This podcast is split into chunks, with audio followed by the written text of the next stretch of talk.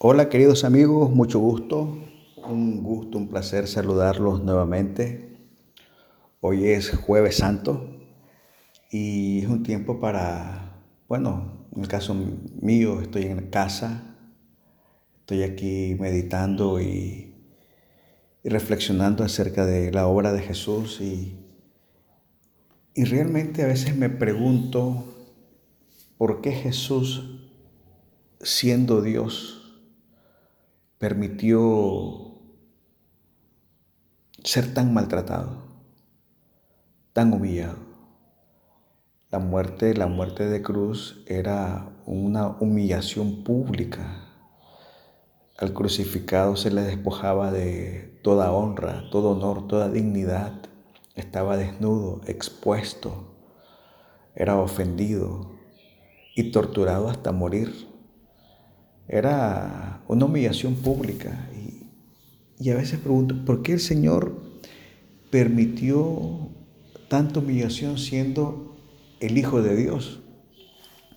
Porque si nosotros hacemos un, un, análisis de las Sagradas Escrituras, la razón por la que los sacerdotes de la época acusan a Jesús es que para ellos era una blasfemia que Jesús dijera que Él era el Hijo de Dios. Y aunque no era un sustento legal, no era suficiente argumento para que lo crucificaran, esa fue la acusación.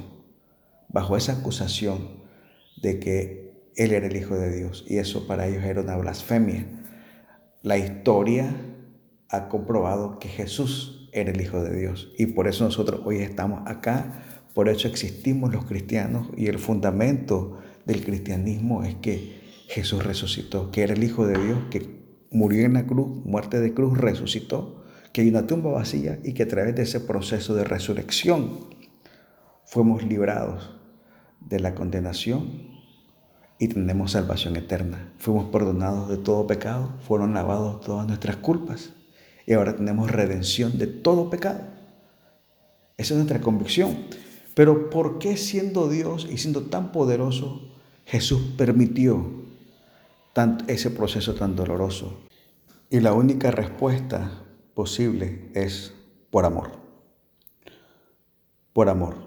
No hay otra razón por la cual Jesús permitió y accedió sufrir una muerte tan terrible, tan dolorosa y tan humillante. La única explicación es por amor, por usted y por mí. Y quiero compartir un par de pasajes, un par de lecturas en la Biblia que nos hablan del proceso, de lo que está experimentando Jesús. Y lo primero es, vamos a ir a Lucas capítulo 22, que nos habla de la oración de Jesús en el huerto del Getsemaní. Recuerde que él antes de ser llevado preso para ser crucificado, él tenía una cena, la cena de la Pascua, y dice Lucas 22, versículo 39 al 44. Y saliendo se fue, como solía, al monte de los olivos. Y sus discípulos también le siguieron. Cuando llegó a aquel lugar, les dijo, orad que no entréis en tentación. Y él se apartó de ellos, a distancia como de un tiro de piedra, y puesto de rodillas oró, diciendo, Padre, si quieres, pasa de mí esta copa pero no se haga mi voluntad, sino la tuya. Y se le apareció un ángel del cielo para fortalecerle. Y estando en agonía, oraba más intensamente, y era su sudor como grandes gotas de sangre que caían hasta la tierra. Esto habla de la inmensa presión emocional, de la inmensa angustia, del agobio, hasta tal punto que sudó sangre. Esto es un proceso que produce el cuerpo, se llama hematicrosis, y es que en un momento de inmensa angustia, de gran angustia, la persona suda sangre. Y Jesús está, él conocía el horror de la crucifixión. La crucifixión era un acto público practicado por los romanos desde hace siglos, desde hacía siglos, para infundir pánico y terror era un instrumento de opresión, de dominio eh, sobre las personas. Jesús creció viendo la crucifixión como un, acto, como una ejecución pública que producía pánico y terror en las personas. Así que Jesús sabía lo que esperaba y, estaba orando y Dios envió un ángel a fortalecerlo. En un momento de debilidad dice, si es posible, pasa de mí esta copa, pero un acto de valor dice, pero no se haga mi voluntad, sino la tuya. Sin embargo, era un proceso sumamente difícil para Jesús emocionalmente. Pero también el Salmo 22 nos habla de lo terrible de lo macabro, de lo espantoso que fue eso físicamente. El Salmo 22 nos declara, donde escribe de alguna forma lo que estaba aconteciendo físicamente en Jesús. Salmo 22 dice, versículo 15 al 18, he sido derramado como aguas y todos mis huesos se descoyuntaron mi corazón fue como cera derritiéndose en medio de mis entrañas. Como un tiesto se secó mi vigor y mi lengua se pegó a mi paladar. Y me has puesto en el polvo de la muerte, porque perros me han rodeado. Me ha cercado cuadrilla de malignos. Horadaron mis manos y mis pies Contar puedo todos mis huesos. Entre tanto, ellos me miran y me observan. Repartieron entre sí mis despojos, mis vestidos, y sobre mi ropa echaron suertes.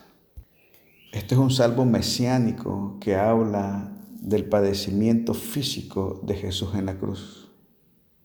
Una tortura terrible, espantosa, cruel cuando habla de que contar puedo mis huesos, habla de que los azotes que tenían huesos en las puntas les desgarraban la piel, les desgarraban los músculos de la espalda de tal manera que la espina dorsal, la columna quedaba expuesta y se podían ver los huesos.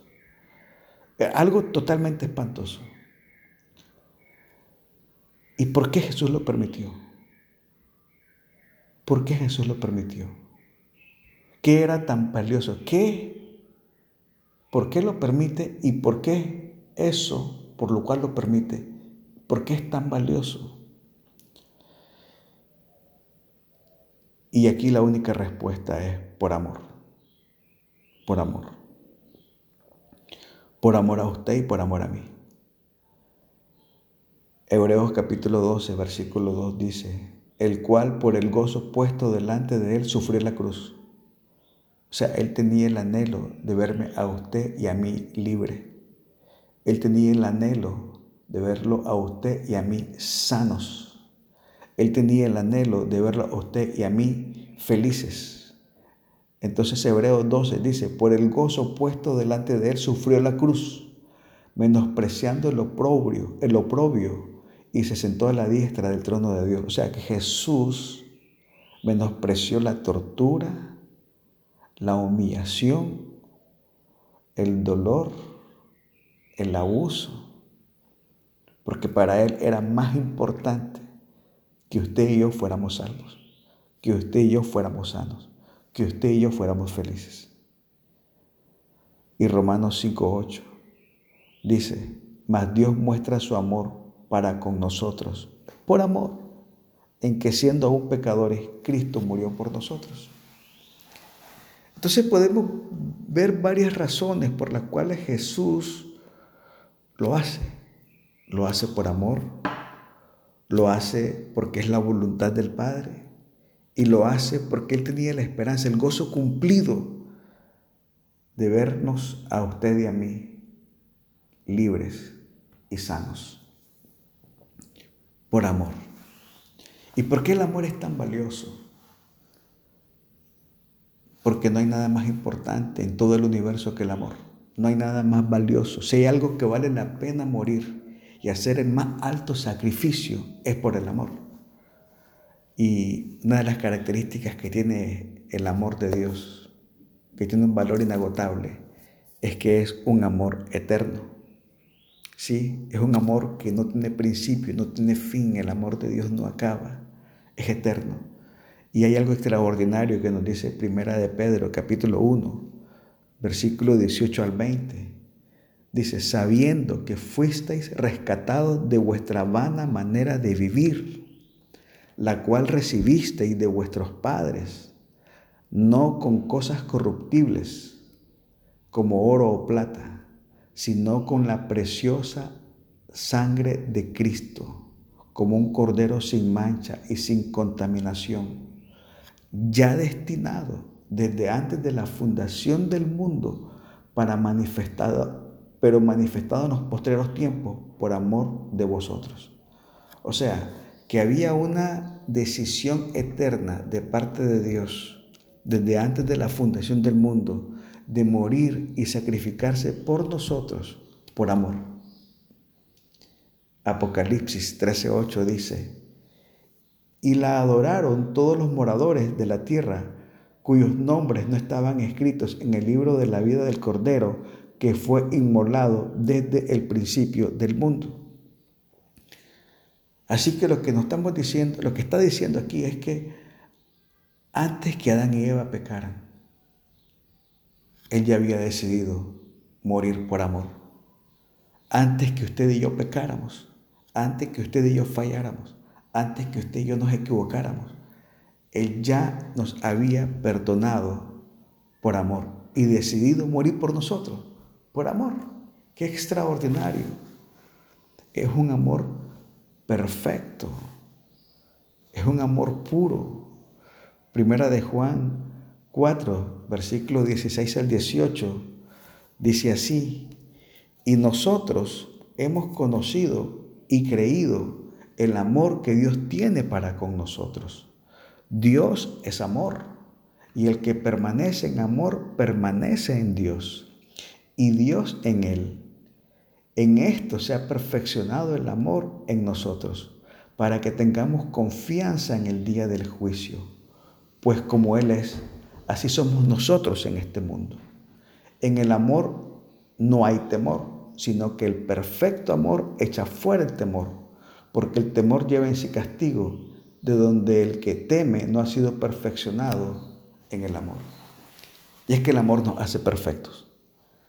El amor de Jesús quita todo miedo, quita todo dolor, toda angustia. Necesitamos ser perfeccionados en el amor de manera gratuita. Todo proceso de dolor, todo proceso de derrota, todo proceso de angustia, es porque no hemos sido perfeccionados en el amor de Jesús. Hoy abra su corazón y permita que el amor perfecto le perfeccione y le dé vida, vida en abundancia. Que el amor te dé victoria verdadera.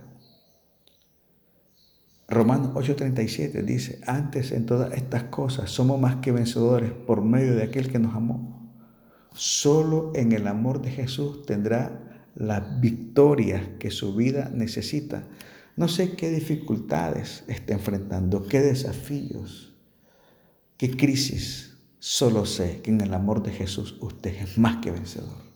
Es más que vencedor. Que tiene victoria completa, victoria absoluta en el amor de Dios. Así que permítese, permítase ser perfeccionado por el amor del Señor. Mi oración con usted es que en este día permitas que el amor de Dios, que cubre multitud de pecados, abrace tu vida, abrace tu alma, abrace tu mente, te sane,